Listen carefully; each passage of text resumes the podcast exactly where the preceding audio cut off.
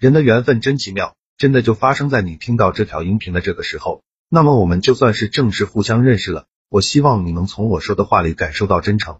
我给听到这条音频的朋友送一份礼物，是一本书，书名叫做《回话的技术：提升口才，提升情商》，效果比较好，帮助每个不会说话的人更好的和这个真实的社会相处。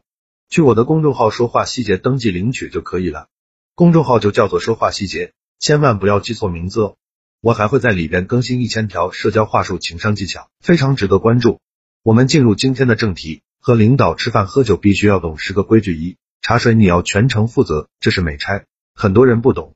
服务员进来，你可以尽量大声说，菜齐了没事就别进来了，我们聊事情，茶水我来代劳就成，这个会给在座领导加好评。二、酒不需要你添，只需管你两边的，如果两边都是自己同事，那就尽量自己大气点，每次主动给添。这是领导眼中的亲和感。三，给领导也好，同事也好，敬完酒都要马上添了再下一个。八分酒杯下方硬币厚度，别太满，也别太少。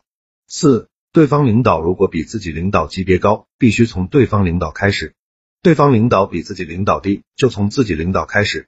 五，按座位顺序走就行了，因为一般他们会按顺序级别坐，进去后一般都会站一会儿，互相谦让着主位，然后依次坐旁边，所以不用头疼旁边的先还是对面的先。能坐对面去，就算是领导，你也按顺序来溜。根据你的身份和级别，你尽量坐在靠门的位置，因为那是最低的位置。但你的表现一定要不卑不亢。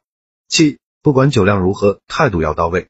记住这几个基本规矩，不要抢领导的风头，乖乖给所有人添茶水，从始而终。不用太卑微，不要点头哈腰，不要点头哈腰，腰杆挺直，但一定要全程笑着。能喝不能喝，你领导首先觉得带你出来有面子。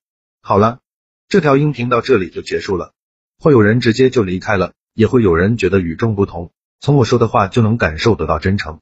那么愿意继续保持关注的朋友，去我的公众号免费领一本书，帮你提升说话、情商和口才。我还会在公众号更新一千条社交话术、情商技巧，非常值得关注。公众号名字叫说话细节。